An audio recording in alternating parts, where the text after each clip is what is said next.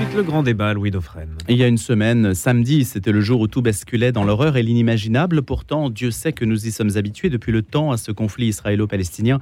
Et on peut même affirmer que l'opinion s'en lassait quand aucune issue ne semblait se dessiner. Cette fois, les choses ont pris une autre dimension. Le terrorisme s'est professionnalisé en quelque sorte, tout en ne perdant rien de sa cruauté. Et Israël se retrouve dans une situation plus incertaine et plus inextricable que jamais les otages, les risques et l'ampleur de la riposte, la possibilité d'une extension du conflit, lequel nous concerne à deux titres. D'abord parce que rien de ce qui se passe en Terre Sainte nous est étranger. Et ensuite parce que les retombées sur notre sol aussi existent. Les propos de Jean-Luc Mélenchon, rétif à qualifier le Hamas de terroriste, illustrent bien une autre forme de prise d'otage, électoraliste peut-être par ce vote musulman dont LFI espère qu'il le porte un jour au pouvoir. En tout cas, c'est l'un des thèmes de discussion que l'on va évidemment engager sur ce sujet qui va nous occuper dans ce grand débat. Il y a bien d'autres sujets dans l'actualité, mais celui-ci, vous le comprendrez, va occuper l'essentiel de nos discussions. Discussions qui vont être animées par le rabbin Émile Ackerman, qui nous accompagne pour la première fois dans ce grand débat, essayiste et cofondateur de la première communauté juive orthodoxe moderne de France. Euh, bonjour. Monsieur le rabbin. Bonjour. Et essayiste, donc vous êtes habitué au, au débat intellectuel. Jean de Saint-Chéron est essayiste également. Il a écrit sur Pascal, il était déjà venu nous en parler au moment de l'anniversaire de Pascal, c'était en juin, et puis il vient, on peut dire régulièrement aussi sur l'antenne. Bonjour Jean. Bonjour Louis. Merci d'être avec nous. Et puis Jean-François Coulon des Arts, habitué de ce grand débat, journaliste. Bonjour Jean-François. Bonjour à tous. Allez, on va commencer. Je vais commencer avec vous, monsieur le rabbin, peut-être pour apprécier les choses euh, dans la version que vous nous donnez de ce que vous vivez peut-être depuis une semaine. J'ai commencé par un aspect de politique française. Euh, c'est le bon angle aussi pour commencer à parler de ce sujet. Oui, je pense que passer la première émotion, qui est une émotion universelle, et pas, on ne parle pas de, politique, effectivement, on est obligé de parler de ce qu'on peut, euh, de ce, qu'on connaît, c'est-à-dire la politique française, la façon dont les personnes qui nous représentent en France réagissent. Et effectivement, c'est de, de, ça qu'il faut parler aujourd'hui. De toute façon, à partir du moment où on a condamné euh, les massacres, les attaques terroristes, nous, en France, il n'y a pas grand-chose qu'on peut faire, qu'on peut faire d'autre. C'est la réponse politique qui nous intéresse et qui va pouvoir aussi peut-être avoir son, son, petit impact là-bas. Mais c'est en tant que Français, c'est euh, de cela, de cela dont, dont, il faut parler, à mon avis. Est-ce que vous étiez à la manif de soutien à Israël organisée par le CRIF Je n'ai malheureusement pas pu y aller, mais pas pour des raisons politiques, pour des raisons de garde d'enfants, car j'ai un nouveau-né euh, depuis deux semaines à la maison. Mais euh, une grande partie de ma communauté euh, y était, une grande partie de mes amis, de mes proches y étaient. Et je pense que c'était un, un moment d'unité dont la communauté juive avait beaucoup besoin. Et comme d'habitude, malheureusement, maintenant, depuis 20 ans, la communauté juive regrette d'être un petit peu seule dans ces manifestations. Euh, depuis, Il n'y avait pas grand euh, monde. On nous dit ça. Alors, mmh. sur, vous, sur vous l'avez perçu ou pas Je... Sur les photos, quand, quand, on est au milieu de la foule, mes amis disaient au moins on se sent entouré. C'était mmh. c'était bien. C'était quand même un moment d'unité euh, très fort pour la, la, communauté juive. Mais voilà, en tout cas, on n'avait pas l'impression que ça les que, que, que, toutes les barrières avaient été euh, transcendées et que euh, le, la communauté française était venue. Les, les Juifs, comme d'habitude, se sentent souvent un peu seuls en France. Il y a peut-être aussi une question de tempo. Alors, je vais poser la question aussi à Jean-François Coulon des Arts et Jean de Saint-Chéron. C'est-à-dire, si on considère que c'est un 11 septembre ou un Bataclan, peut-être que la manifestation ou cette manifestation est arrivée un peu trop tôt. Peut-être qu'il aurait fallu attendre quelques jours. Qu'est-ce que vous en pensez, Jean-François? Bah, Pour réunir davantage, peut-être Est-ce que c'est un 11 septembre? Euh, Absolument. C'est exactement la même chose. C'est la barbarie euh, euh, dans toute son horreur. Quoi. On, a, on a dit ça tout au, tout au long de la semaine. Euh, moi, je suis absolument outré par ces polémiques instituées, instaurées par LFI par, et par M. Mélenchon. C'est absolument scandaleux. Leur attitude est odieuse. Leur attitude est même presque inhumaine. Je veux dire, bien sûr que c'est du terrorisme, bien sûr qu'il faut éradiquer le Hamas, bien sûr que le Hamas ne représente loin de là tous les Palestiniens. C'est, je pense que les Palestiniens, eux aussi, sont pris en otage par le Hamas. C'est ce qu'a dit Emmanuel Macron hier. Hein ben, il peut, le président a raison, pour une fois. Donc il a aussi dit une phrase assez intéressante que ne menons pas chez nous des aventures idéologiques par projection. N'ajoutons pas par illusion, par calcul, des fractures nationales aux fractures internationales. Il a tout résumé dans cette phrase. Et il s'est bien gardé de, de, citer la France insoumise. Donc euh, on a un problème avec l'extrême gauche en France qui fait, euh, qui veut faire son terreau sur les islamo-gauchistes français et pour être plus clair sur les banlieues. C'est un petit calcul politique minable. Petit ou grand calcul? C'est un petit calcul politique minable et c'est aussi prendre les Français pour ce qu'ils ne sont pas, c'est-à-dire des imbéciles. Carrément. Carrément. Parce que je pose la question, parce qu'on a beaucoup, évidemment, on est tombé sur Jean-Luc Mélenchon, mais la question que je me posais, c'est est-ce qu'il a parlé trop vite?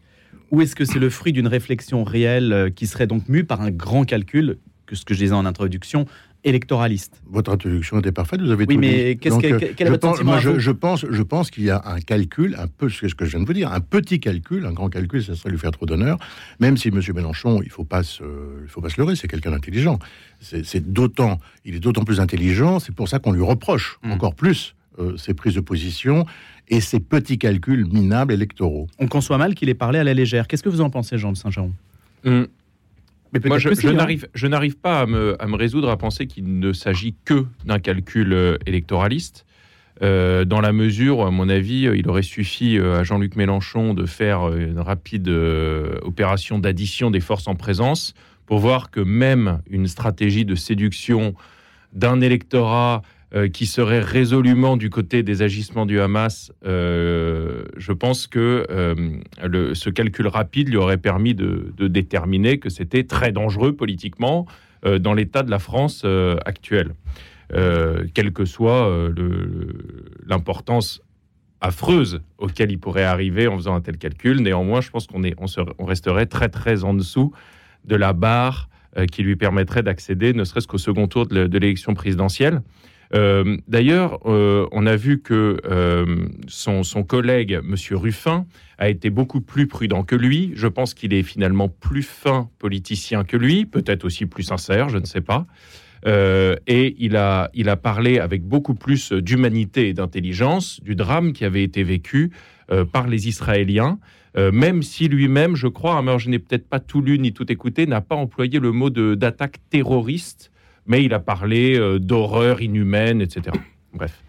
Euh, donc, première chose, je ne suis pas sûr que ce soit uniquement un calcul électoraliste euh, du côté de Jean-Luc Mélenchon. Je pense qu'il y a aussi une large part d'idéologie. C'est que Jean-Luc Mélenchon est un authentique homme d'extrême gauche. Et d'ailleurs, ses propos, en réalité, rejoignent ceux de quelqu'un qui a un peu moins fait parler de lui, parce qu'il représente 0,5% des voix, mais qui est Philippe Poutou, qui, lui euh, aussi, de manière très nette, non seulement n'a pas simplement refusé de qualifier le Hamas d'organisation terroriste, mais a dit qu'il soutiendrait jusqu'au bout les, Pa- les Palestiniens et toutes les actions et les techniques guerrières qu'ils emploieraient pour se libérer du joug de l'occupant. Et en fait, on voit bien que ce qui se cache derrière ça, c'est aussi une question de lutte des classes, c'est-à-dire que Israël représente le grand Occident mondialisé, capitaliste, américain, aux yeux d'une grosse partie de l'extrême gauche, alors que euh, finalement, euh, les Palestiniens sont pour eux euh, assez proches des damnés de la terre. Un je pense- prolétariat opprimé. Ouais, et je pense que honnêtement, il faut aussi tenir compte de cela dans le discours, peut-être totalement suicidaire, en tout cas absolument scandaleux, de Jean-Luc Mélenchon et d'une grosse part de l'extrême gauche aujourd'hui. C'est votre avis, Émile Kerman Je, je, je- pour revenir sur, les propos, moi, si je partage pas trop, euh, je suis pas très très fan du vocable d'islamo-gauchisme parce que je, pense que c'est un peu un, mot fourre-tout. Euh, la stratégie de LFI consistait à dire euh, si vous dites terrorisme, alors ce n'est pas, ce n'est pas possible de traîner le Hamas devant la Cour pénale internationale. Ce qui est faux déjà euh, au niveau légal et ce qui est aussi euh, faux parce que euh, dans la mesure où la Cour pénale internationale a quand même des pouvoirs assez limités, il faut que les États ratifient et donc euh, des États peuvent faire pression pour ne pas amener d'autres organisations devant la Cour pénale internationale. Donc la question finalement, euh, on a vraiment l'impression qu'il y a quelque chose qui, est caché derrière cette idée euh, de refuser de, dire les mots terrorisme. Et ça, là, on, se rejoint euh, clairement qu'il y a des organisations de gauche, d'extrême gauche aux États-Unis et en France qui ont publié des, communiqués absolument abjects qui légitimaient ce qu'ils appelaient des actes de résistance. Donc moi, j'ai vraiment beaucoup de mal à voir comment prendre des personnes dans les maisons pour les abattre à bout portant, ça s'appelle des, actes de résistance, sans parler des autres horreurs. Mais euh, il y, a- clairement un, problème d'une forme de extrême gauche où mon, opinion serait euh, plutôt de, de dire que euh, LFI qui ferait quoi que ce soit de, qui ressemblerait à une forme de compromis vis-à-vis de ça, se soumettrait pour eux aux oukas du CRIF. Et donc, c'est pour ça qu'il ne veut pas être perçu comme, comme, baissant, comme baissant les bras et que c'est a posteriori qu'il y a une forme de justification pseudo-légale qui, à mes yeux, ne, tient absolument pas. Est-ce que la gauche va imploser ou est-ce qu'elle a déjà implosé avec cette, euh, cette bombe du Hamas, en quelque sorte Jean-François coulon des euh, Vous avez raison, je pense qu'elle a déjà implosé. Euh, je veux dire, ils y sont tous allés en, ordre dispersé dans leur réaction face à l'horreur qui, a été vécue et qui est vécue en ce moment. je vois pas bien comment, déjà, pour les Européennes, ils y vont chacun de leur côté les communistes d'un côté, les socialistes de l'autre. les écologistes avaient, avaient dit qu'ils y allaient tout seuls depuis très longtemps. Donc, aux grandes dames du Sieur Mélenchon et de ses troupes, euh, non, non, je pense que je vois pas bien comment ça pourrait, euh, ça, pourrait continuer. Mais ce qui est intéressant dans, l'évolution de LFI, c'est que ce parti euh, se radicalise. Il y a une vraie radicalisation et presque une sectarisation. Ça devient presque une sectarisation. D'ailleurs, on a à longueur de papier, on a tous écrit que la direction de LFI est très obscure. On ne peut pas dire qu'elle soit tout à fait, tout à fait démocratique. Même des gens de chez eux se plaignent à demi-mot, sinon ils se font exclure.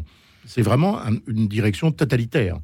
Donc je vois pas bien comment M. Mélenchon pourrait euh, à nouveau euh, récupérer le nombre de voix qu'il a eu à la dernière élection présidentielle. Parce que jusqu'à présent, c'était lui quand même qui aimantait, qui fédérait en fait euh, un, attelage assez hétéroclite. Non mais il a, il a, il a un talent, il a un talent incroyable. Il a, il a le même talent que Mitterrand 80. Mitterrand 80, qui est un type qui a plus de 60 ans, qui a été 7 ou 8 fois ministre de la quatrième, apparaît auprès d'une jeunesse comme un homme neuf. Son talent, c'est ça. Mélenchon, pareil. Mélenchon, c'est un vieux classique socialiste. Il a été député, sénateur, ministre de Mitterrand.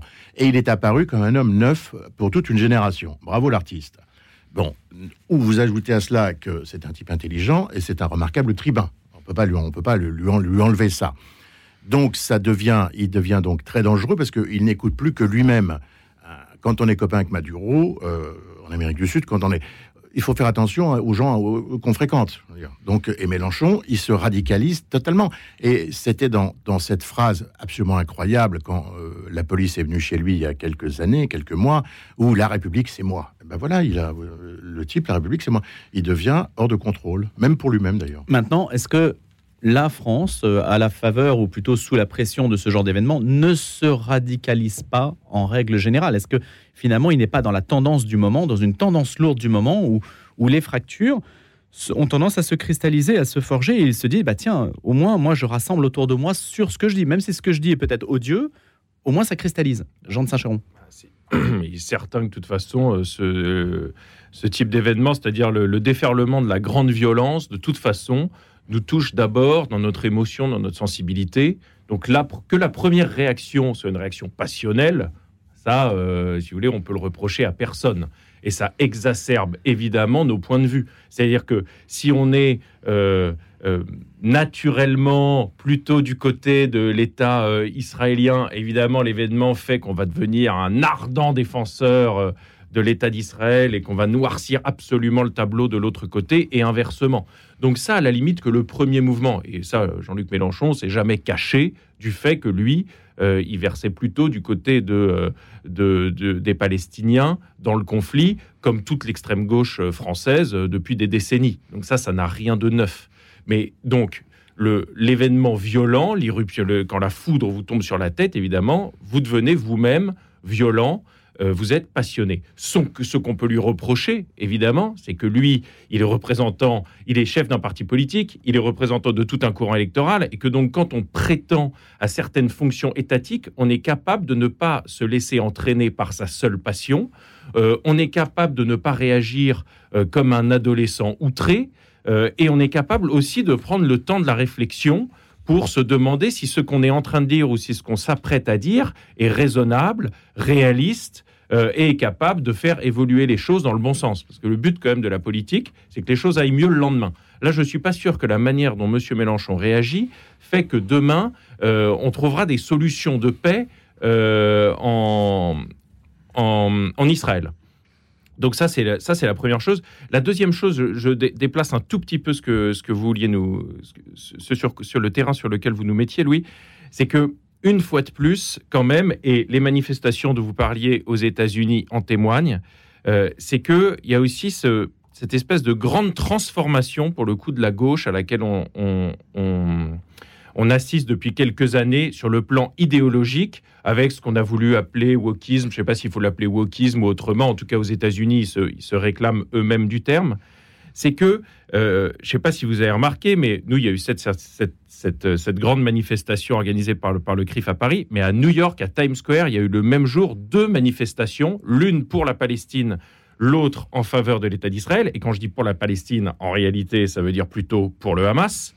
Et ce qui est assez étonnant, surprenant, et là, moi, je n'en reviens pas moi-même, c'est qu'en réalité, ce mouvement d'une jeunesse gauchiste, idéologisée, qui devrait ne pas euh, verser dans, dans, les combats d'arrière-garde d'une extrême gauche euh, qu'on pourrait dire, qu'on pourrait croire en tout cas à l'agonie, euh, se met debout pour le Hamas avec des drapeaux palestiniens sur les épaules, alors que le reste du temps sur les réseaux sociaux, ils sont en train de défendre la place des femmes dans la société.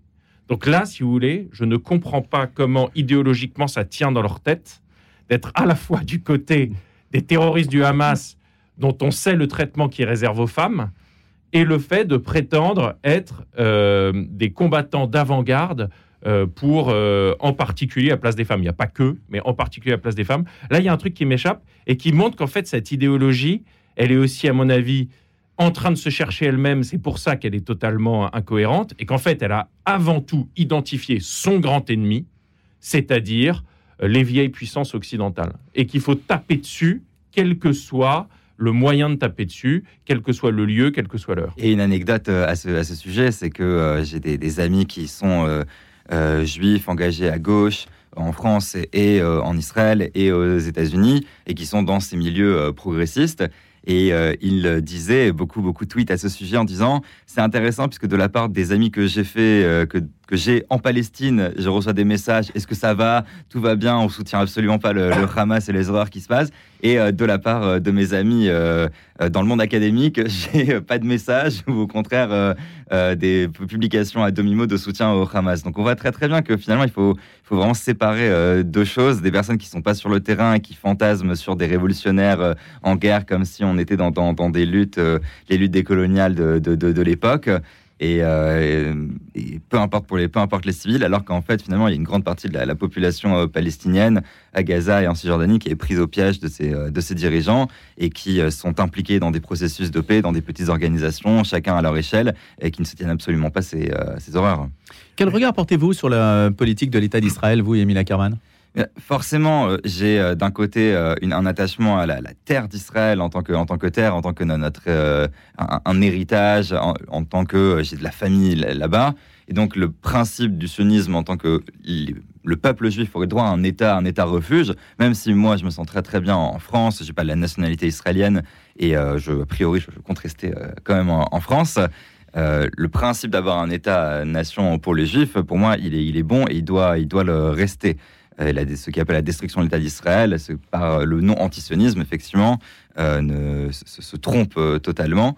Par contre, il ne faut pas se, mentir. Aujourd'hui, on est dans une impasse au niveau du processus de paix et le, le, statu quo n'est pas viable. Tant qu'on aura pas de d'acteurs pour la paix, que ce soit à droite ou, à gauche, que ce soit du côté palestinien ou du côté euh, israélien, on sera dans l'impasse et, malheureuse, et malheureusement, on aura toujours des, personnes et des groupes, euh, des groupuscules terroristes qui vont utiliser le désespoir de la population euh, pour leur fin, leur idéologique, islamiste et terroriste. Donc moi, je, ne soutiens pas absolument pas la, politique d'extrême droite aujourd'hui, un gouvernement raciste. Euh, avec des, personnes qui ont des, dépositions euh, génocidaires. Non, ça c'est pas du tout mon judaïsme, c'est pas euh, mon Israël, c'est pas du tout mon, idéologie en général. On, dit, hein, Hubert Védrine est venu ce, mardi, il nous disait, bah oui, mais depuis la mort de Yitzhak Rabin, en fait, on a du mal à trouver des personnalités qui est assassiné par un fanatique juif, on a du mal à trouver des personnalités à la hauteur de l'enjeu. Ça, c'est une réalité. Et, et, Netanyahou a réussi dans le sens que quand on va en Israël et quand on vit en Israël, on ne sent pas le conflit au quotidien. Euh, c'est-à-dire qu'on peut avoir une vie euh, très belle euh, au quotidien sans sentir les personnes qui sont de côté du mur. C'est une victoire politique de Netanyahou. Et c'est pour ça qu'il a réussi à être, réélu malgré toutes ces, affaires c'est qu'une partie de la population israélienne se sent protégée, se sent vraiment prise en compte et se dit bah, finalement le conflit on peut rester dans ce statu quo là. de temps en temps il y a des, des exactions du côté palestinien, il y a des attaques terroristes, mais globalement on est protégé euh, et, c'est bien. Et finalement, avec les erreurs qu'a commises Netanyahou, il y a beaucoup de, une partie de la, société israélienne qui est aujourd'hui en train de lui reprocher d'avoir mis euh, trop de personnes du côté de la Cisjordanie, trop de soldats du côté de la Cisjordanie, d'avoir crispé la société israélienne, ce qui a fait que beaucoup de soldats ne sont pas venus faire leur devoir donc de, de réservistes à cause de, leurs opinions politiques. Donc là, cette crispation et ces mauvais cette mauvaise politique a aussi joué euh, dans le fait de ne pas avoir été capable d'anticiper, alors qu'il y a eu euh, de la part de l'Égypte et d'autres services de renseignement euh, des, des, alertes, de ne pas avoir pu anticiper ces horreurs. Jean-François Coulon des Arts. Oui, ce, ce, conflit risque de coûter très cher à Netanyahou. Ça risque de lui coûter sa place et de le renvoyer dans les, dans les oubliettes de l'histoire. Euh, enfin, cela dit, il sait s'accrocher parce que ça fait quand même longtemps. Hein. c'est le Premier ministre qui a le plus longtemps été en fonction. Oui, hein. mais sauf que c'est absolument cette horreur, cette, cette attaque d'une barbarie mais folle. Euh, Israël n'a pas vécu ça. Israël n'a jamais vécu ça. Jamais, jamais, jamais. Donc maintenant, une fois qu'on fois qu'on a dit ça, il faut pas se leurrer. Euh, ce qui se passe en Israël aussi en Arménie, c'est une nouvelle guerre de religion. C'est une guerre de religion. En Arménie, les Arméniens chrétiens ont été dégagés par les musulmans euh, de Bakou. C'est une, c'est, une, c'est une nouvelle guerre de religion. Malraux le disait, hein, le 21e siècle sera religieux, ne sera pas. Eh bien, il avait raison. Alors, guerre de peuple, guerre de religion, comment la qualifier Ce n'est pas si simple. Hein. Tout le monde n'est pas d'accord sur ce qualificatif. Euh... Bah, Jean-François Coulon des Arts. Heureusement, ça permet, ça permet le hmm. débat. Hmm. Maintenant, pour, euh, pour tenter de régler ce, ce, conflit, ça passe par la position de la France, qui, à mon avis, est l'une des plus raisonnables, c'est-à-dire deux États.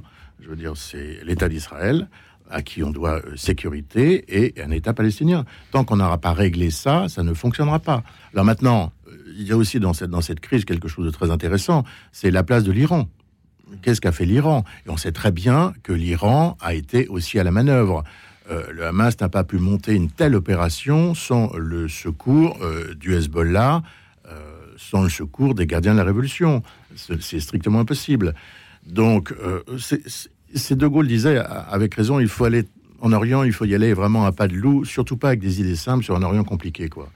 Donc, entre les chiites, les sunnites, euh, bon, on va pas faire un coup de géopolitique ici, mais euh, l'Iran, pour moi, est le principal problème de la région. C'est très clair. Et d'autant plus problématique que ce sont l'Iran, c'est les gardiens de la révolution. Je rappelle que son peuple on est à plus de 500, 600 morts parce qu'ils ne veulent plus, c'est une, une, population jeune, et ils ne veulent plus vivre comme les mollahs leur imposent. Et que l'Occident a été assez léger dans l'aide qu'on a apportée à ces jeunes filles qui se sont fait massacrer, à ces jeunes gens qui se sont fait massacrer par les guerres de la Révolution. Donc le principal verrou, le principal problème, c'est l'Iran. Émile Ackerman. Je vais revenir sur ce que vous avez dit. J'ai l'impression que c'est une erreur de l'appeler guerre de religion, puisqu'on a des, populations... Euh, des populations laïques d'un côté et des populations euh, de l'autre côté qui sont dans une forme de, misère économique. Et à mes yeux, la religion, elle vient s'ajouter, elle vient être un moteur. Euh, c'est des personnes qui utilisent la, religion pour donner une forme d'idéologie encore plus, plus forte dans, dans l'horreur, la, terreur ou dans leur volonté suprémaciste, que ce soit donc du côté israélien. Moi, j'ai fréquenté une école, une, école, comment dire, une yeshiva, donc une école talmudique qui m'avait un petit peu fait peur, puisque j'avais fréquenté des rabbins un petit peu d'extrême droite, et où je voyais que la religion était instrumentalisée, mais je pense pas que la religion soit, en tout cas, en, euh, le, le, moteur principal. Je pense que ça vient s'ajouter ensuite.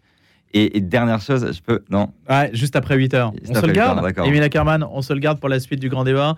Euh, autour de cette question clé, Jean-François Coulon des Arts, Émile Ackerman et, Jean de Saint-Chéron après les infos de Simon Tatro à 8 heures. Faut passer par le désert et y séjourner pour recevoir la grâce de Dieu. Venez vous ressourcer et reprendre souffle au cœur du désert marocain ou du désert du Wadi Rum en Jordanie, au rythme de la marche entre dunes de sable et oasis. Célébration eucharistique, temps de prière, enseignement éveillé autour du feu pour une respiration spirituelle pendant huit jours. Contactez Ictus Voyage au 01 41 12 04 80 ou www.ictusvoyage.com. Ictus Voyage. Gardez le sens, voyagez autrement. Bonjour Hello, c'est Antoine, Camille, Armand et Charles du groupe Open. Alors peut-être vous avez déjà entendu cette chanson. Une église qui s'éveille.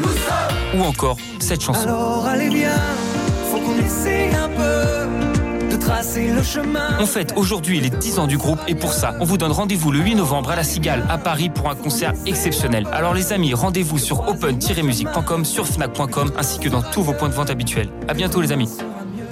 Le monde Vue de Rome, c'est tous les jours sur Radio Notre-Dame.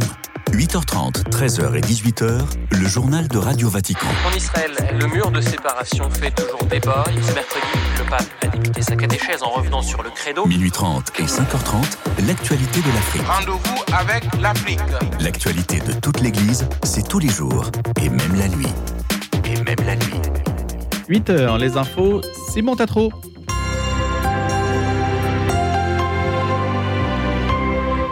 Emmanuel Macron a pris la parole hier. Le chef de l'État a assuré la communauté juive que la République serait là pour la protéger et serait impitoyable avec tous les porteurs de haine après l'attaque sans précédent menée par le mouvement islamiste Hamas contre Israël.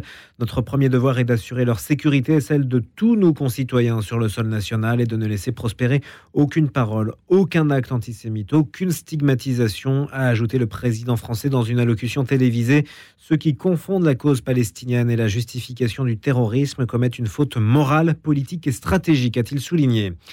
Emmanuel Macron qui a en outre annoncé que le bilan en Israël après les attaques du Hamas était désormais de 13 Français morts et de 17 disparus. Jamais depuis l'attentat de Nice en 2016, autant de Français n'avaient été assassinés par des terroristes, a-t-il rappelé.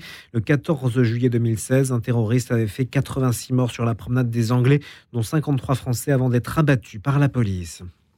L'ONU a été informé par l'armée israélienne d'un ordre de relocalisation de quelques 1,1 million d'habitants du nord de la bande de Gaza vers le sud dans les 24 heures, a indiqué hier à l'AFP le porte-parole du secrétaire général de l'organisation réclamant que cet ordre soit annulé. Ce 12 octobre, juste avant minuit, heure locale, les responsables de l'ONU à Gaza ont été informés par leurs officiers de liaison de l'armée israélienne que la totalité de la population au nord de Wadi Gaza devait être relocalisée dans le sud dans les 24 heures, soit environ 1,1 million de personnes, a indiqué Stéphane Dujaric, précisant qu'une évacuation d'une telle ampleur était impossible sans provoquer des conséquences humanitaires dévastatrices. Ils sont fatigués mais soulagés. Le premier avion rapatriant des ressortissants français depuis Tel Aviv s'est posé peu après 21h hier sur le tarmac de l'aéroport Roissy-Charles de Gaulle. À son bord, quelques 380 passagers, en particulier des personnes âgées, vulnérables. Ils ont été accueillis à la sortie par la ministre des Affaires étrangères, Catherine Colonna, et le ministre des Transports, Clément Beaune. Pour la chef de la diplomatie française, il était important que nous marquions notre solidarité avec nos compatriotes dans l'épreuve. D'autres vols sont prévu aujourd'hui, demain dimanche. Dans le reste de l'actualité, l'intersyndicale appelle à se mobiliser aujourd'hui pour les salaires et l'égalité salariale entre les hommes et les femmes. Si les transports devraient être peu touchés, les médecins libéraux pourraient suivre assidûment le mouvement. Un vendredi noir est d'ailleurs attendu dans les cabinets des médecins libéraux qui sont appelés à la grève reconductible pour tous leurs syndicats représentatifs. La médecine libérale va s'arrêter pour donner un signal fort au pouvoir public. Indiscutablement, c'est un vendredi noir et il sera reconductible. Et puis comme l'an dernier, le Rassemblement national a fait chou blanc lors de sa niche parlementaire à l'Assemblée nationale, même s'il espère avoir marqué des points dans l'opinion en illustrant un sectarisme de ses opposants. Dans cette journée réservée à ces textes, le RN a retiré quatre propositions de loi avant qu'elles ne soient inévitablement rejetées par les voix du camp présidentiel et de la NUPES, même si les députés de gauche avaient prévu de s'abstenir sur certaines. Suivez le guide. Chaque semaine, Thierry Georges vous emmène à l'autre bout du monde à la découverte d'une ville, de sa culture et de ceux qui y vivent. Suivez le guide, une émission proposée par RCF Jéricho Moselle chaque vendredi à 9h et le samedi à 10h. Regardez votre fenêtre. Vous ne voyez rien? Là, vous avez vu tous ces euros qui passent à travers? Ne laissez plus s'envoler votre argent. Avec la maison de la fenêtre, changez pour des fenêtres qui vous isolent efficacement du froid et du bruit. En ce moment, la maison de la fenêtre vous offre 20% de réduction sur votre devis. La maison de la fenêtre. Un geste pour la planète, un vrai plus pour votre confort. Appelez vite au 01 42 11 0303. 01 42 11 0303. Certifié Calibat et RGE. Ouvrons nos cœurs à la mission. Du 15 au 22 octobre, c'est la semaine missionnaire mondiale animée par les œuvres pontificales missionnaires. Le pape François nous invite à venir en aide aux diocèses les plus démunis dans leur mission d'évangélisation en Afrique, Asie, Océanie et Amérique latine. Soutenez la mission des œuvres pontificales missionnaires en envoyant vos dons à OPM 12 rue Sala 69 002 Lyon ou sur opm-france.org. Le grand débat. Le grand débat. Louis Dauphren. En présence d'Émile Ackermann, essayiste, cofondateur de la première communauté juive orthodoxe moderne de France. En présence également de Jean de Saint-Chéron, essayiste, qui est à l'Institut catholique de Paris et qui a publié sur Pascal. Et Jean-François Coulon des Arts, habitué du grand débat, journaliste également, et qui est des nôtres et qui nous faisait partager donc euh, son point de vue sur les deux États. D'ailleurs, hein, vous avez abordé le sujet. Je dirais que dans notre discussion, peut-être qu'il y a deux éléments aujourd'hui. Euh, les, solutions long terme, si tant est qu'il y en ait, et puis le court terme, les otages, le risque de contagion. On va essayer d'aborder un peu ces deux facettes de ce qui se passe au Proche-Orient. Vous vouliez réagir, euh, monsieur le rabbin, à ce que disait Jean-François Coulon des Arts Oui, euh, j'ai l'impression qu'aujourd'hui, la majorité des experts sur la situation ne parlent plus malheureusement de deux États. Ça aurait été effectivement, si tenté que les acteurs, de la, les acteurs politiques des deux côtés l'acceptent, peut-être la meilleure solution à l'époque. Aujourd'hui, À quelle époque euh, Peut-être, je sais pas, à l'époque de Rabin, peut-être Ouais. à l'époque avant, je ne sais pas, mais en tout cas, aujourd'hui, euh, malheureusement, pour beaucoup de raisons, et notamment la, la- la colonisation de, de la, de, la, de, de la Cisjordanie, ou la Vous parlez de colonisation, pas d'implantation. dans, dans, la, dans la Cisjordanie, en tout cas au regard du droit international aujourd'hui, ça s'appelle des, des- des colonies et euh, c'est c'est illégal, c'est illégal et c'est aussi euh, cela morcelle. Il y a une, et ça c'est absolument factuel. Il y a une stratégie de morceler euh, tout- toute la Cisjordanie pour qu'un État palestinien ne puisse pas voir le jour, puisqu'aujourd'hui une solution à deux États euh, telles qu'elles ont été proposées euh, parmi les, les cent- centaines de plans euh, impliquait forcément un déplacement de population tellement énorme qu'on a vu juste pour euh, Gaza, le retrait de Gaza en 2005, que c'était absolument impossible, que c'était déjà, qu'on était déjà au bord de la guerre civile en Israël avec euh, le démantèlement de, quelques implantations à Gaza. Euh, Aujourd'hui, un déplacement de population de presque un million de personnes pour des échanges de villages, etc., euh, serait, serait impossible. Donc le- les seules solutions finalement qui étaient viables et possibles sans que ce soit pour autant des bonnes solutions, c'était le plan de Trump avec des, archipels palestiniens qui, qui, qui seraient reliés à Gaza. Il n'y a pas d'autres solutions aujourd'hui à court terme, malheureusement. Je ne suis pas un expert du conflit et j'ai pas de solution euh, miracle. Mais en tout cas, la solution à deux États, je ne crois pas qu'il y ait euh, un, un expert au, actuel personne n'y pense. qui y pense. C'est la position officielle diplomatique parce qu'elle permet de pas trop se poser de questions, malheureusement. Et la Confédération, l'idée d'englober, et donc de pas sur les frontières intérieures, mais en quelque sorte de dessiner une sorte de, de contour. Tant que tant qu'il y a une euh, sécurité pour le peuple israélien, le peuple palestinien, et qu'il y a euh, qu'on garde l'identité juive du, du- de- d'Israël, moi, euh, toutes les solutions me vont. hein. Euh, Juste un mot, qu'est-ce que c'est que l'identité juive? Vaste question que s'était posée déjà Goldamer, euh, me semble-t-il, euh, Émile Ackermann. C'est euh, l'État laïque ou c'est les religieux qui prennent de plus en plus de part dans je ne la suis pas vie pour un de État, je ne suis pas pour un État théologique. Je pense que l'État d'Israël, justement, a une, une grande victoire dans le fait d'être une, une démocratie et de ne pas laisser le- les, religieux s'emparer complètement du pouvoir. D'ailleurs, je suis pour une séparation de la synagogue et de l'État en Israël, euh, de la même façon qu'on a une séparation euh, de l'Église et de l'État en France. Euh, donc, euh, je, me méfie d'ailleurs du fait que quand le- le- les religieux s'emparent du sceptre, euh, on a vu dans l'histoire justement, notamment euh, euh, chrétienne en France, que ça, généralement, euh, ça, ne, ça ne finit pas bien. Euh, par contre, il y a une identité juive à Israël qui doit rester un État refuge pour les Juifs, un État-nation juif, même si ça peut sembler un petit peu anachronique à l'heure aujourd'hui du, euh, de, de- de la fin justement de- des États-nations tels qu'on l'a Du grand brassage mondialisé. voilà, tel qu'on l'a envisagé à, à l'époque. Je pense qu'il faut en tout cas qu'il y ait une forme de, euh, au niveau légal ou constitutionnel ou semi-constitutionnel en, en, en Israël, une, une, une fête, euh, quel- quelque chose qui permette de garantir une, une culture juive qui, qui resterait euh, en Israël, sans pour autant aliéner donc les, les personnes qui ne sont pas juives. Il faut que, une égalité pour tous. Jean de Saint-Chéron, là-dessus euh, ou- Euh, alors sur l'identité juive, euh, je suis pas nécessairement le, le mieux euh, placé pour en parler, même si euh, un, un quart de sang juif coule dans mes veines. Ma grand-mère paternelle était euh, fille d'Abraham. Euh, et que donc j'ai un grand nombre de cousins juifs euh, dont, dont l'un euh, connaît, connaît bien euh, le rabbin Ackerman. Néanmoins, pour revenir à ce que, ce que vous disiez juste avant, monsieur le rabbin, je pense qu'il est, il est, il est, il est aussi important, si, vous nous, si nous voulons parler à tête reposée, maintenant que nous avons dit toute l'horreur que nous inspirait l'attaque euh, terroriste qu'a subi Israël, de, de, de considérer le terreau qui a rendu possible euh, un tel enfer.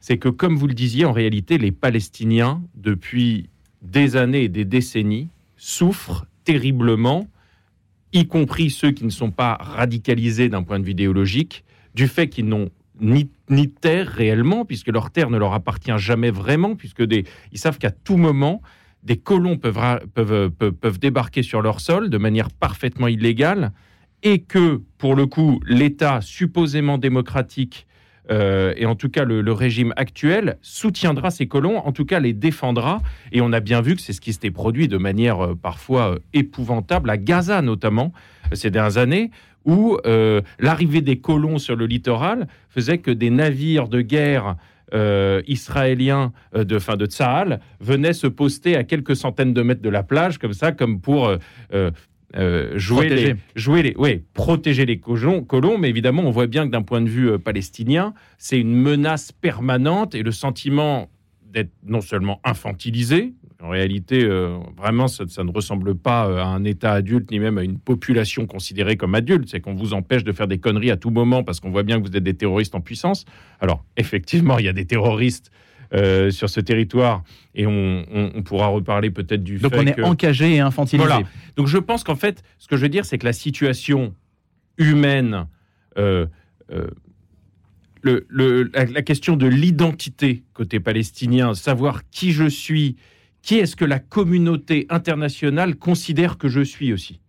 C'est terrible, je pense, d'arriver à un degré d'isolement euh, tel que on est toujours du côté du méchant. En réalité, aux yeux visiblement de la communauté internationale, en tout cas de la communauté des puissances, c'est-à-dire de euh, l'Occident euh, mondialisé. Et si vous lisez l'article de Mediapart sur les, qui interviewe les jeunes qui sont venus malgré tout à la, à la manifestation pro-palestinienne hier, ils disent exactement ça.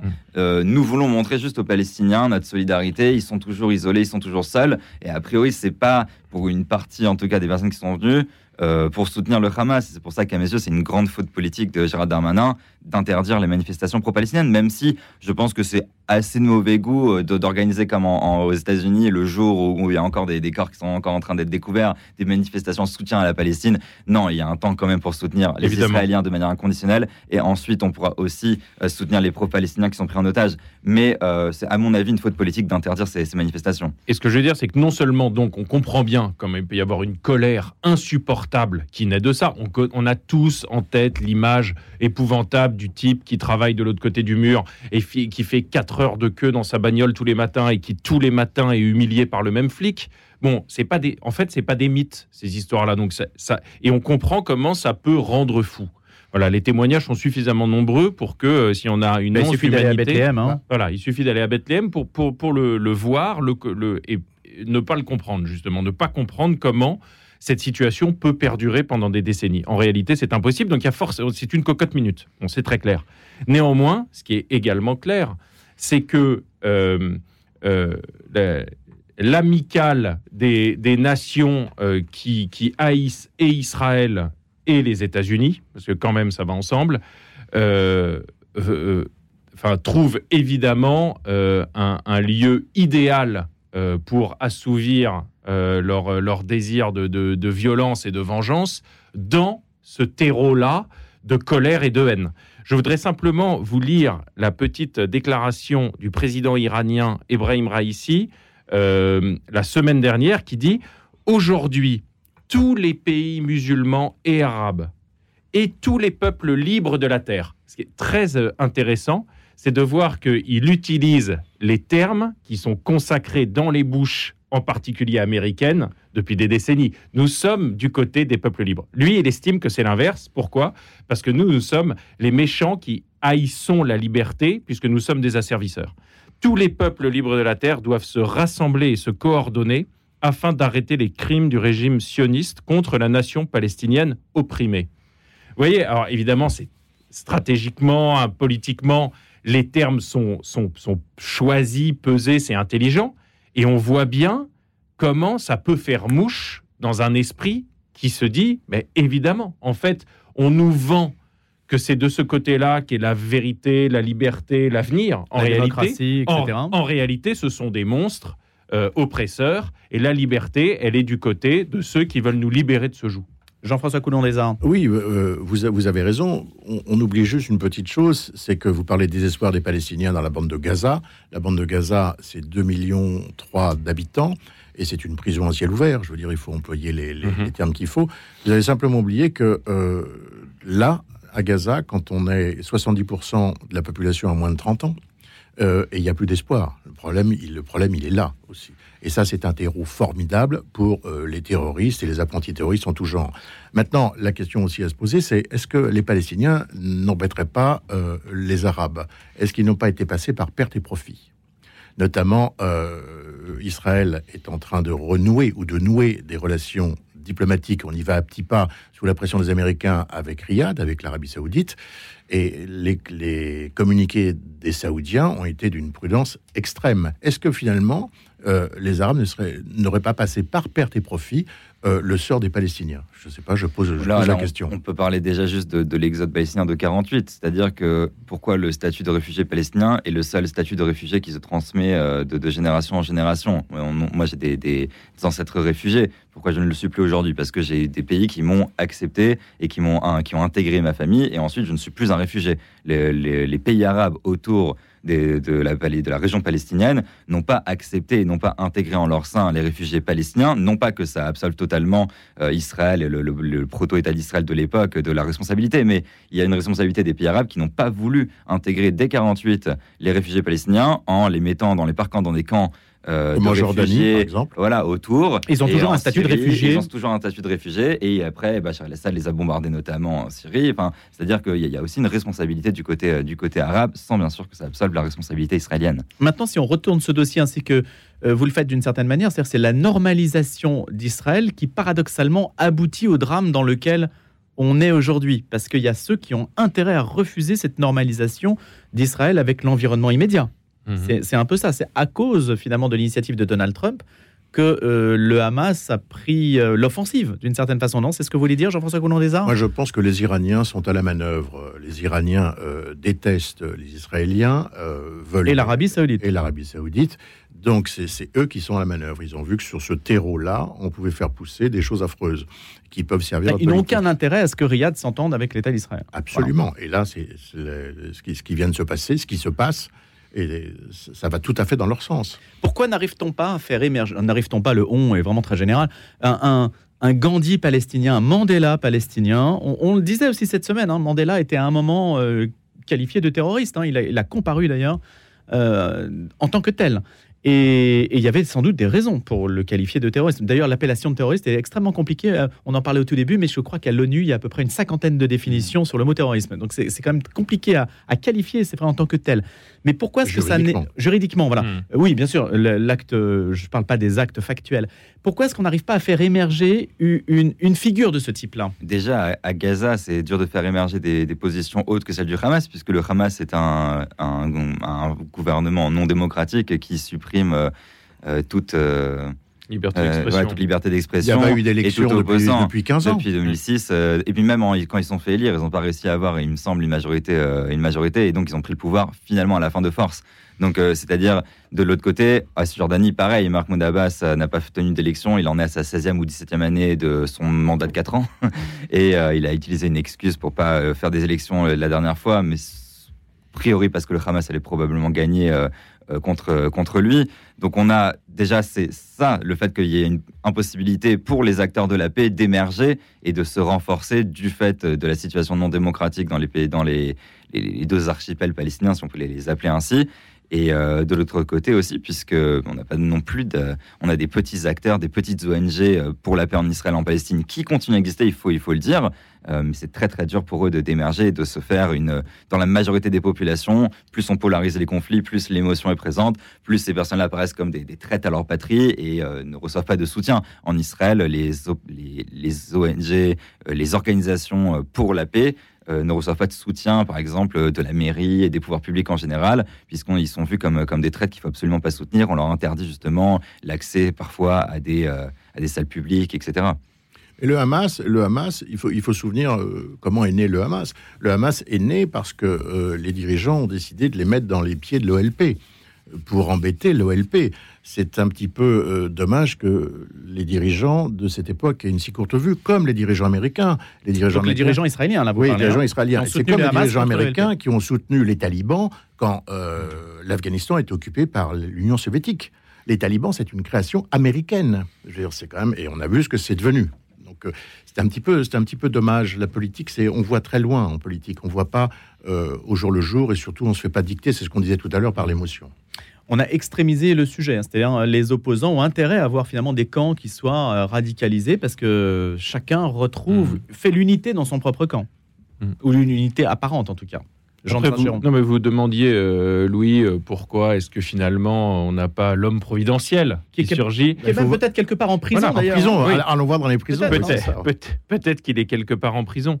Je crois aussi que euh, il est très difficile de voir surgir un homme providentiel euh, quand euh, euh, la, la- la- la situation, euh, en particulier là, je, je- je parle du côté palestinien, n'est pas un peu plus favorable euh, en face. C'est-à-dire que c'est vrai que la, violence de Netanyahou euh, vis-à-vis du, monde palestinien, du peuple palestinien, hein, pas, seulement du Hamas, de- depuis plusieurs années. On voit bien, euh, on sait pas à chaque prise de parole, c'est quand même euh, difficilement audible. Euh, la parole de Netanyahou euh, n'est pas euh, franchement encourageante, disons, de l'autre côté, pour trouver une solution euh, euh, diplomatique, humaine, euh, euh, in- intelligente, euh, qui permettrait d'en sortir par la, par la paix, puisque visiblement, aucune main n'est tendue en faveur d'une paix possible. On voit bien que Yasser Arafat, qui n'était quand même pas un enfant de cœur, qui, euh, qui, qui, qui avait été capable de faire du terrorisme pendant des années, face à un Yitzhak Rabin, il change du tout au tout, en réalité. C'est que là, il se dit, c'est pas du chiquet. Et d'ailleurs, euh, la- preuve, c'est que la, fin tragique de Yitzhak Rabin est une preuve euh, éclatante que le fait que c'était, du, du fait que ça n'était pas du chiquet. Mais je pense que euh, tant que côté israélien, parce que quand même du côté du plus fort, euh, n'émergera pas euh, à nouveau une figure, une voix euh, capable de dire nous voulons réellement la paix et nous avons compris votre souffrance, je ne vois pas, honnêtement, hein, à vue humaine raisonnable, comment côté palestinien pourrait surgir un homme providentiel qui dit écoutez, euh, euh, dire, leur, situ- leur situation est tellement euh, catastrophique, honnêtement, d'un point de vue euh, politique et euh, humanitaire, qu'on voit pas comment même ça pourrait être entendu par euh, la population palestinienne, quand bien même ne serait-elle pas radicalisée ni terroriste. Mais il faudrait aussi que le, les- le peuple arabe fasse un peu le ménage, parce que les dirigeants du Hamas, ils sont où? Ils sont pas à Gaza, hein? Qatar. Ils sont au Qatar. Le- les Qataris jouent quand même un drôle de jeu depuis, depuis très longtemps. Je veux dire, il faudrait peut-être à un moment euh, s'en occuper un peu plus sérieusement. Y compris en France? Y compris en France. Donc regardez de plus près jusqu'où va euh, l'empire, l'empire financier du Qatar. Ça serait, ça serait pas mal, oui. Je crois que c'est sous Il y a Sarkozy. le Paris Saint-Germain, mais il n'y a pas que le Paris Saint-Germain. Non, je crois que c'est sous Sarkozy où on, on a fait passer une, une loi, j'espère ne pas dire de bêtises, comme quoi les investissements de, des Mhm. Qataris n'étaient pas soumis à l'impôt, quoi, quand ils revendaient Mhm. leurs Des biens. privilèges etc. fiscaux. Privilèges fiscaux, voilà. Je trouve ça un petit peu bizarre. En tout cas, c'est un interlocuteur euh, euh, qui joue aussi bien dans le conflit en Afghanistan que dans le conflit israélo-palestinien. Donc c'est une sorte de plaque tournante un peu le Qatar. hein. Vous le percevez comme ça aussi, Emilia Kerman Oui, je suis inquiet de voir aussi chez des jeunes de, mon âge euh, que le, Qatar, via sa plateforme Al Jazeera, Al Jazeera Plus, euh, utilise le langage justement actuel progressiste pour euh, euh, faire passer finalement une idéologie qui à la fin ne, sert euh, que leurs intérêts. Je vois beaucoup de mes amis autour qui se font avoir par... par, ces médias qui sont en fait des, officines du, Qatar et on voit très bien que, leurs intérêts ne sont pas euh, dans l'amélioration de la démocratie euh, occidentale, mais au contraire dans euh, son, démantèlement. J'ai une question pour vous sur un autre terrain peut-être un petit peu plus spirituel, parce qu'on a pu le dire cette semaine. Quelqu'un a dit sur notre antenne, Olivier Bonassi, pour ne pas le citer hier matin, dit mais en fait, juifs comme musulmans, alors il ne s'agit pas de faire de symétrie sur les faits qu'on a connus qui sont horribles, c'est pas ça. C'est par rapport au pardon. Est-ce qu'il y a des mentalités qui ne excluent de leur champ de vision l'idée du pardon, le pardon qui est au cœur de la démarche chrétienne, est-ce que c'est beaucoup moins une évidence, aussi bien, je vous pose la question directement, Emilia Carman, aussi bien pour les juifs que pour les musulmans? Le, pardon euh, chez nous est moins présent que le principe de repentir, ce qu'on appelle la teshuva, donc le, retour. Et effectivement, pour, euh, pour se faire pardonner de ses fautes, euh, même envers, pour que Dieu nous pardonne de nos fautes, il faut d'abord avoir demandé pardon à la personne qu'on a lésée. On ne peut pas euh, contourner la, personne qu'on a lésée pour aller demander directement pardon à Dieu pour qu'on soit absous de, nos, de nos fautes. Donc euh, effectivement, aujourd'hui, après le monde religieux est très euh, vaste et vous pourrez trouver de toute façon des rabbins qui vont justifier les, les pires atrocités avec des textes religieux, de la même façon que d'autres rabbins vont essayer d'aller vers la paix ou même et, même des, des fois des, des- des- pardons trop trop larges euh, avec les mêmes textes. Donc c'est ça la beauté aussi de la tradition, c'est qu'elle est il y a des multiplicités d'interprétations, mais en tout cas le principe euh, principal c'est celui du retour de la Teshuvah. Il faut d'abord demander pardon. Donc, il faut d'abord être capable de reconnaître ses fautes et euh, de, les assumer avant de d'absoudre. Donc là, aujourd'hui, la société euh, israélienne, euh, juive ou, laïque, est pas du tout prête euh, à donner un pardon qui n'a pas été demandé. Et pourtant, euh, il y a cette démarche de pardon qui pourrait être possible, donc, puisqu'elle est fondée religieusement. La, la démarche de pardon est toujours possible. La question, Mm. c'est euh, plus on avance, euh, plus euh, elle semble éloignée. Oui, bien sûr. Et sur cette question, du, et chez les musulmans, est-ce que... Je peux parler, je peux pas parler à la Oui, mais bon, euh, je, je pose la question, est-ce qu'il faudrait ouvrir peut-être un, un dossier sur la, la notion du pardon? En fait, c'est Ah, quand même Jean de compliqué côté musulman, pardon, mais c'est qu'il n'y a, quand même pas de théologie centralisée en islam. Mm. Donc, euh, en fait, euh, là, là, on parlait du Hamas d'ailleurs, dont on dit il est soutenu par l'Iran. Bon, c'est c'est- ça, ça, pour le coup, c'est étonnant. C'est des grâce à, grâce à, la, grâce à la situation, on a l'impression que les, les, la- la- l'islamisme euh, finalement euh, éclaté euh, commence à se réunir autour de leur haine commune pour Israël avec cette, cet argent de l'Iran chiite qui vient alimenter les caisses du, du Hamas sunnite. Euh, mais euh, ce que je veux dire, non, je reviens à votre question, c'est que comme c'est pas unifié, moi je, ne répondrai pas à votre question puisque je n'en sais rien, déjà n'étant pas musulman et pas suffisamment spécialiste de, l'islam, même si j'ai lu des choses ici ou là. Mais à chaque fois qu'on entend parler euh, un, musulman sur des questions euh, sérieuses et profondes, en particulier autour des questions de violence, de paix, de djihad, etc., il vous dit je suis le tenant du vrai islam. Donc aussi bien ceux qui euh, sont défenseurs sincères de la paix, qui ont une, vision magnifique du djihad, qui en fait d'abord la guerre contre soi-même, contre ses, euh, penchants mauvais, contre son péché. Euh, et puis on voit bien comment la mystique soufie, par exemple, dans l'islam aussi, a été euh, martyrisée euh, par euh, la nation euh, guerrière euh, pan-arabe. Donc en réalité, tant qu'il n'y aura pas peut-être de ligne plus claire, ça sera très difficile de euh, déterminer ce que dit l'islam réellement, en tout cas d'un point de vue extérieur. Moi, je, n'en sais rien. Ce qui est sûr, c'est qu'il y a des gens et des, des hommes et des femmes de paix dans l'islam, dans le monde musulman, qui veulent sincèrement la paix, qui se battent pour la paix. Euh, mais ils ont en face d'eux d'autres musulmans euh, qui estiment qu'ils n'appliquent pas ce que leur demande euh, le, du- Allah et le prophète. Mais est-ce que, le, est-ce que le mot pardon n'est pas intrinsèque à toutes les grandes religions monothéistes? Après, on le vit, comme vous le disiez, monsieur le rabbin, d'une façon différente, mais est-ce que le mot pardon n'est pas un socle? S'il n'y a pas de pardon, il n'y a pas de religion, quelle qu'elle soit. Oui, mais le pardon interne à une propre religion entre soi et puis le pardon euh, qui est lié Ah bah, si vous à l'autre radicalement si- différent. Si vous découpez le pardon, le pardon doit être universel, je veux dire. Hmm. Et donc, Sauf si on si estime on que l'infidèle euh, l'infidèle doit se convertir ou mourir. Ce qui Oui, existe alors- dans, les- dans- dans certains esprits. Alors, alors, revenons au Moyen Âge à ce moment-là. Oui, les- revenons au Moyen Âge, et je sais que pour beaucoup, euh, nous sommes les croisés. Mais exactement, nous vivons euh, peut-être la même planète, mais nous habitons des univers différents, des univers mentaux différents aussi. Ce que je veux dire, ce que je, voulais insister sur la part, là, on n'a plus beaucoup de temps pour en parler malheureusement, mais la part importante de l'histoire, de, toutes les représentations qui sont charriées par l'histoire et qui aussi empêchent peut-être aussi d'évoluer. C'est une question qu'on se pose forcément quand on voit ce conflit euh, sous nos yeux. Non, je crois pas. Si Non. tu veux marcher vers le futur, retourne toujours à tes racines. Euh, la phrase est célèbre. On peut pas faire du passé table rase. Elle est célèbre Non, aussi, mais je ne dis pas de faire table rase. Mais euh, non, je, je pense pas. Je, il, faut, il faut agréger tout ce qui a été avant nous et puis le, le faire vivre au quotidien et le faire vivre demain. Il faut surtout pas tout raser. Non, alors ça, non. Ah, mais je n'ai pas dit de tout raser, je dis simplement qu'on Ah peut bon être aussi prisonnier de son histoire ou prisonnier de certaines représentations, peut-être.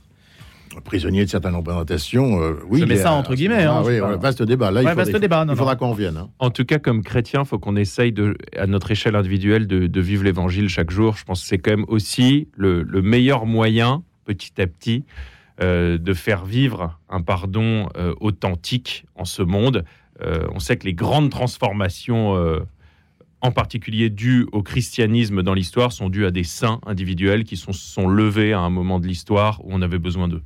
La force du pardon et de la miséricorde. Merci beaucoup à tous les trois. Jean-François Coulon des Arts, Émile Ackermann et Jean de Saint-Chéron. Merci beaucoup de nous avoir accompagnés pour ce débat et je vous dis à bientôt pour une prochaine édition du Grand Débat et à lundi bien sûr pour nos matinales à partir de 7h.